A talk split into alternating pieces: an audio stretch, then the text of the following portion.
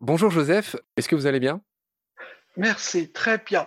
C'est une question dangereuse à ne pas poser aux autistes parce que comment pouvez-vous la comprendre, ce verbe aller, alors que personne ne marche dans votre entourage? Oui, vous me prenez un peu euh, à froid, mais euh, j'aurais dû y penser. Moi, ce qui me fascine, c'est que c'est d'où vient l'expression aller. En fait, à l'origine, ça vient de comment allez-vous à la selle, comment allez-vous aux toilettes? En d'autres termes, comment faites-vous caca? Chaque langue a sa façon un peu de poser la question sur l'état de l'autre. Voyez, donc, euh, en hébreu, la façon formelle de faire serait comment est ta paix? Comment est quoi? Paix, P-A-I-X. Ah oui, ah d'accord. Ma shalomcha Voilà, exactement. J'ai fait un peu d'hébreu. Ah, très bien, félicitations. Quoi. En persan, ce serait quel est votre état? De façon très polie quels sont vos états? Chaque langue a une façon de dire les choses et de rendre par les verbes, on va dire semi-concrets, par exemple des verbes de mouvement, des notions très abstraites. D'accord. Eh ben euh, voilà une entrée en matière euh, déjà intéressante. Alors la dernière fois, j'avais eu à peine assez de 40 minutes pour comment dire expliquer qui vous étiez et résumer vos faits d'armes. Bon cette fois-ci, on va essayer d'aborder euh, les questions pour lesquelles j'ai eu envie de vous appeler, à savoir parler d'une autre habitante prestigieuse de l'Autistan qui est Temple Grandin qui est une très grande dame de la zootechnie. Et on va parler d'autres autistes célèbres, pas juste pour le plaisir d'égrener des noms et tout ça, mais par rapport aux idées qui nous intéressent.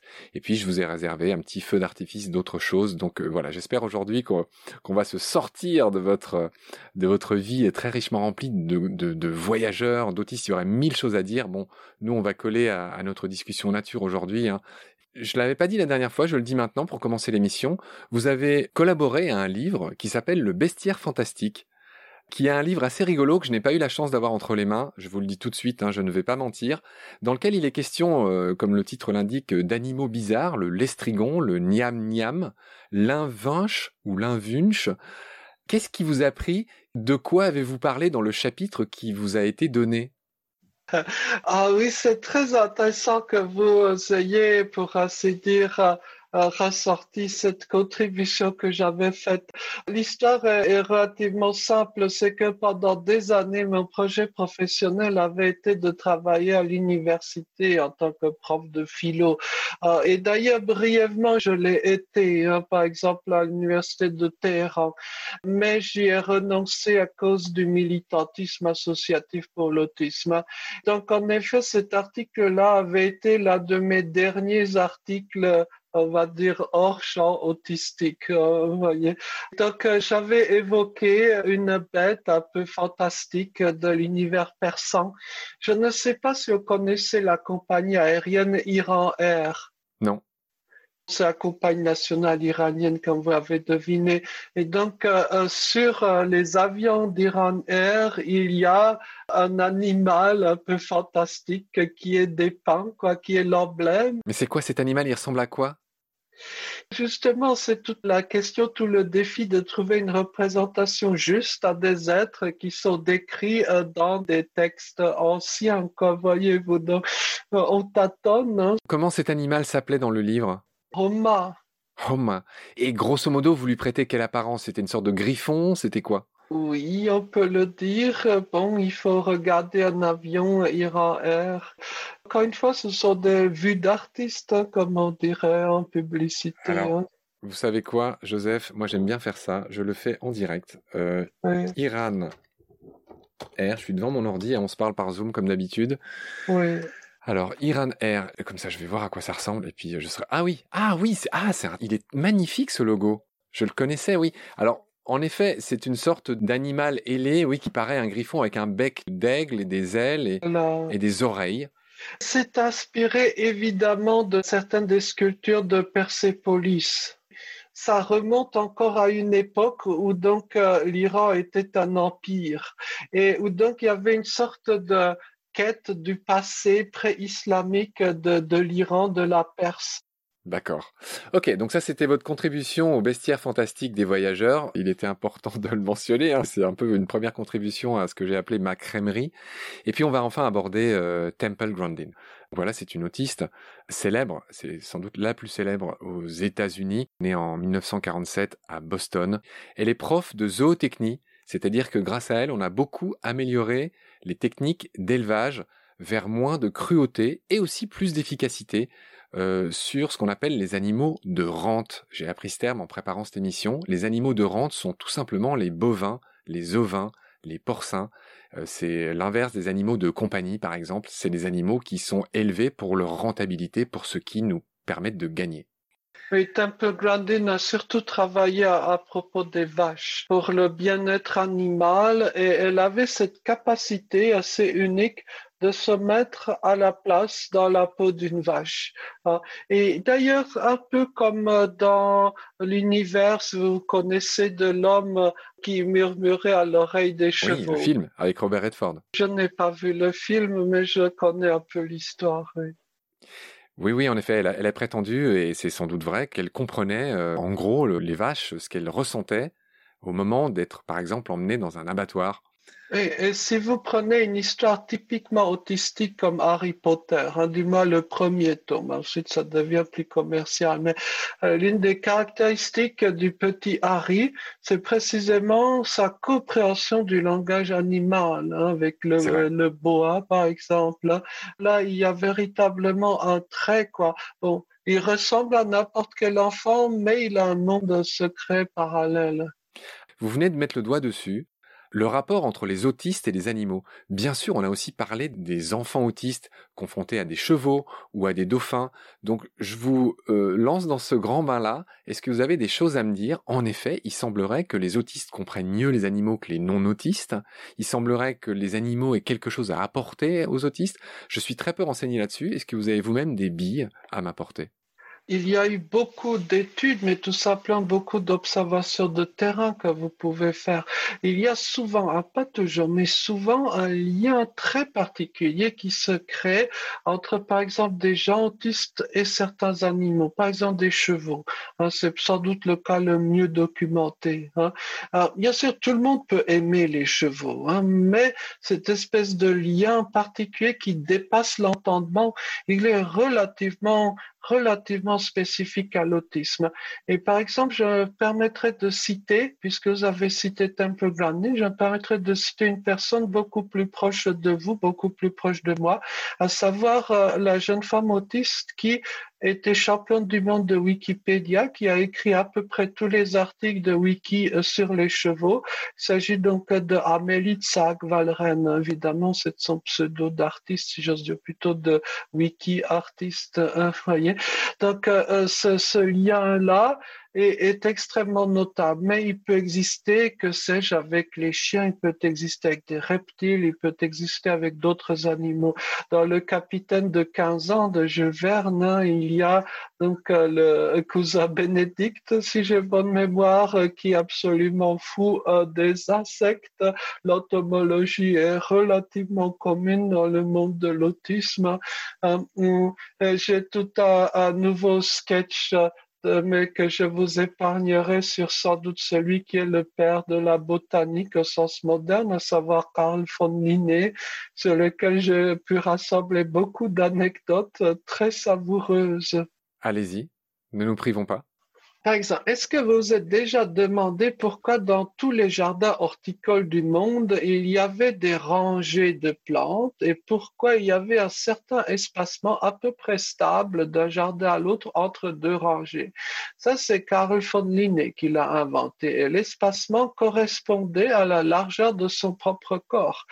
Et aussi la délimitation du jardin par une haie parce qu'il ne voulait pas que d'autres viennent piétiner piétiner ces plantes. Et ça, c'était des innovations de Carl von Linné. Ou aussi le fait que son mode de vie était austère à l'extrême, hein, début du travail tous les jours à 5 heures, etc. Et le fait qu'il ait totalement consacré sa vie à ce modeste jardin de la ville de Uppsala. En Suède En Suède, oui. C'était vraiment, j'allais dire, ce qui a permis à la botanique de passer à un stade plus scientifique. Ce qu'on sait beaucoup moins, c'est qu'il était avant tout un vagabond, quoi. Hein. Euh, parfois, on croit qu'il y avait de grands génies intergalactiques euh, très différents du reste de l'humanité. Non. Euh, euh Linné, c'était à la base un vagabond qui ne savait pas quoi faire de sa vie. Il a donc commencé à zoner dans le Grand Nord très sauvage de la Scandinavie, hein, donc euh, zone de peuplement des peuples samis. Il a couru un vrai danger. Hein. Vous voyez, c'est comme partir en Afghanistan aujourd'hui. Hein. Donc, il est parti là et c'est là qu'a commencé sa collection de plantes. Et ce n'est que par le plus grand des hasards qu'on lui a confié le soin du jardin de l'ancien professeur de médecine de l'université de Uppsala. Sans ce coup de chance absolument fabuleux, euh, jamais on n'aurait dû avoir euh, cette botanique. Et si vous me donnez une minute, je pourrais citer un autre personnage, le fameux Darwin. Passionné des vers de terre. Oui, tout le monde pense connaître Darwin, mais qui a lu euh, Darwin? Moi. Je vous en félicite et c'est très rare. Est-ce que Darwin, à la base, c'était un loser? Son père voulait qu'il fasse des études de médecine. La version officielle, c'est qu'il n'aimait pas la vue du sang. Mais en fait, c'est pas ça. Il s'était brouillé avec ses profs. Il a dit des choses d'une grande brutalité avec la fameuse franchise autistique sur ses profs. Hein. Et même échec avec euh, donc les, euh, les profs de physique. Suite à ces doubles échecs, il est parti en vagabond sur euh, un bateau. Beagle. Bravo, félicitations. Faire le tour du monde. Et c'est là qu'il a commencé à faire des croquis de tout ce qui euh, bougeait un peu partout. Et c'est après des années de cogitation qu'il s'est dit, mais il y a des points communs derrière tout ça. Hein. Et il a refait finalement le même geste de comparaison, le même geste comparatif qu'avait fait quelques années plus tôt un personnage beaucoup moins connu dans l'univers de la linguistique, Bob Franz Bopp, le père de la linguistique comparative, euh, lui aussi très savoureux personnage. Mais voyez comment, si on passe au-delà un peu de ces mythes des grands hommes, euh, pardonnez cette tournure euh, vieillotte, hein, on retrouve l'humanité tourmentée, vagabonde, errante, risquée qu'avaient eu ces gens-là. J'aimais bien cette phrase de Gide qui considérait la bâtardise comme la liberté suprême. Il parlait aussi des chiens et du fait que tout ce qui est bâtard, tout ce qui n'est pas noble, peut aussi être une bénédiction. C'est comme ça que je l'ai compris. Absolument, mais d'une certaine façon, euh, j'aurais envie de vous citer une phrase de Sioran, quoi, Émile Churan, hein, pour le dire à la romaine. Hein. Donc, euh, Sioran disait, euh, j'ai connu toutes les déchéances, y compris le succès. d'une très grande profondeur, parce qu'en vérité, dès lors que vous connaissez le succès, dès lors que vous avez une grande maison, dès lors que vous avez un bon job et un bon statut social, en général, votre créativité disparaît. Ce fut le cas de quasiment tous les auteurs de cours, hein, les auteurs du siècle classique, dirions-nous. Hein. Dès lors qu'ils connaissaient la gloire à la cour, c'en était fini. On pourrait le dire à la façon moscovite, hein, la distance entre le Kremlin, donc le lieu de pouvoir, et la Ljubljanka, donc la prison, quoi, hein, du KGB est faible. C'est l'autre bout de la rue, quoi. Donc, oui, ça peut nous inspirer de la relativité des conditions humaines. C'est une autre manière de le dire. Alors, cher Joseph, euh, nous nous sommes un peu éloignés de Temple Grandin. On va y revenir, et on va y revenir par le biais d'une de ses inventions célèbre, en l'occurrence la Hug Box, donc la machine à câlin. Est-ce que vous connaissez cette machine? Est-ce que vous l'avez déjà vue? Est-ce que vous l'avez déjà utilisée? Si vous la connaissez, je vous laisse nous décrire ce que c'est. Cette machine qu'elle a construite pour les êtres hypersensibles. Cette machine est un peu un serpent de mer de l'autisme, c'est-à-dire que tout le monde en parle, mais personne ne l'utilise à part elle. Je dirais même personne ne l'a vu, du moins je ne l'ai jamais vu. Il s'agit d'un cas d'un bricolage consistant à superposer deux matelas avec un système de moteur qui permet de rapprocher plus ou moins les matelas la personne est bien entendu située entre les deux matelas et la pression dès lors est réglable. Voilà, en deux mots, de non-technicien. D'accord. Et, j'ai vu malgré tout que cette machine qui prête à sourire a inspiré l'invention de machines à ferrer les bovins, par exemple. En tout cas, elle a recyclé cette invention en quelque chose, on va dire, d'utile pour ses thèses, pour son combat. J'aimerais faire le parallèle avec vous. Moi, il y a un truc qui me fascine chez les animaux, un truc tout bête, c'est que un animal, même très peu développé, nous regarde dans les yeux. Et je me suis toujours demandé le fait de se regarder dans les yeux. Pourquoi on se regarde dans les yeux? Pourquoi on ne regarde pas d'autres, par exemple les mains ou les jambes? Vous voyez ce que je veux dire? Pourquoi même les animaux nous regardent dans les yeux? C'est une grande question que je me pose et que j'aurais aimé lui poser à elle. Mais là, c'est vous que j'ai sous la main, donc je vous le demande à vous. Ça vous a déjà traversé? Pourquoi on se regarde dans les yeux? Oui et non, j'allais dire. Tous les animaux ne vous regardent pas dans les yeux.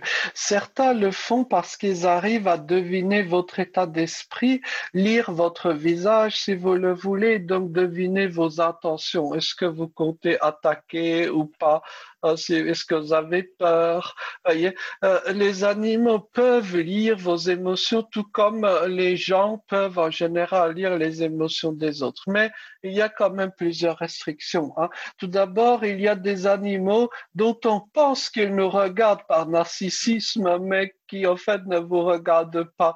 Euh, que sais-je, par exemple, les mouches avec leurs yeux très larges, on croit qu'ils nous regardent, mais en fait non, euh, ces petits monstres ne nous regardent pas du tout.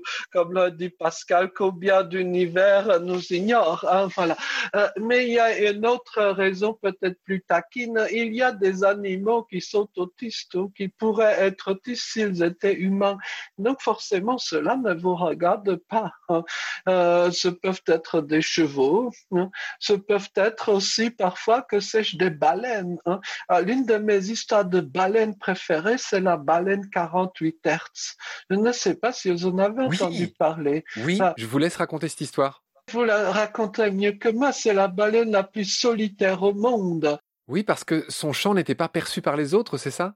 Le pourquoi, on l'ignore, mais en tout cas, cette baleine ne suit absolument pas les autres baleines dans leur migration. Elle a ses itinéraires à elle et elle chante sur une autre fréquence que toutes les autres baleines, donc 48 Hz, d'où le surnom.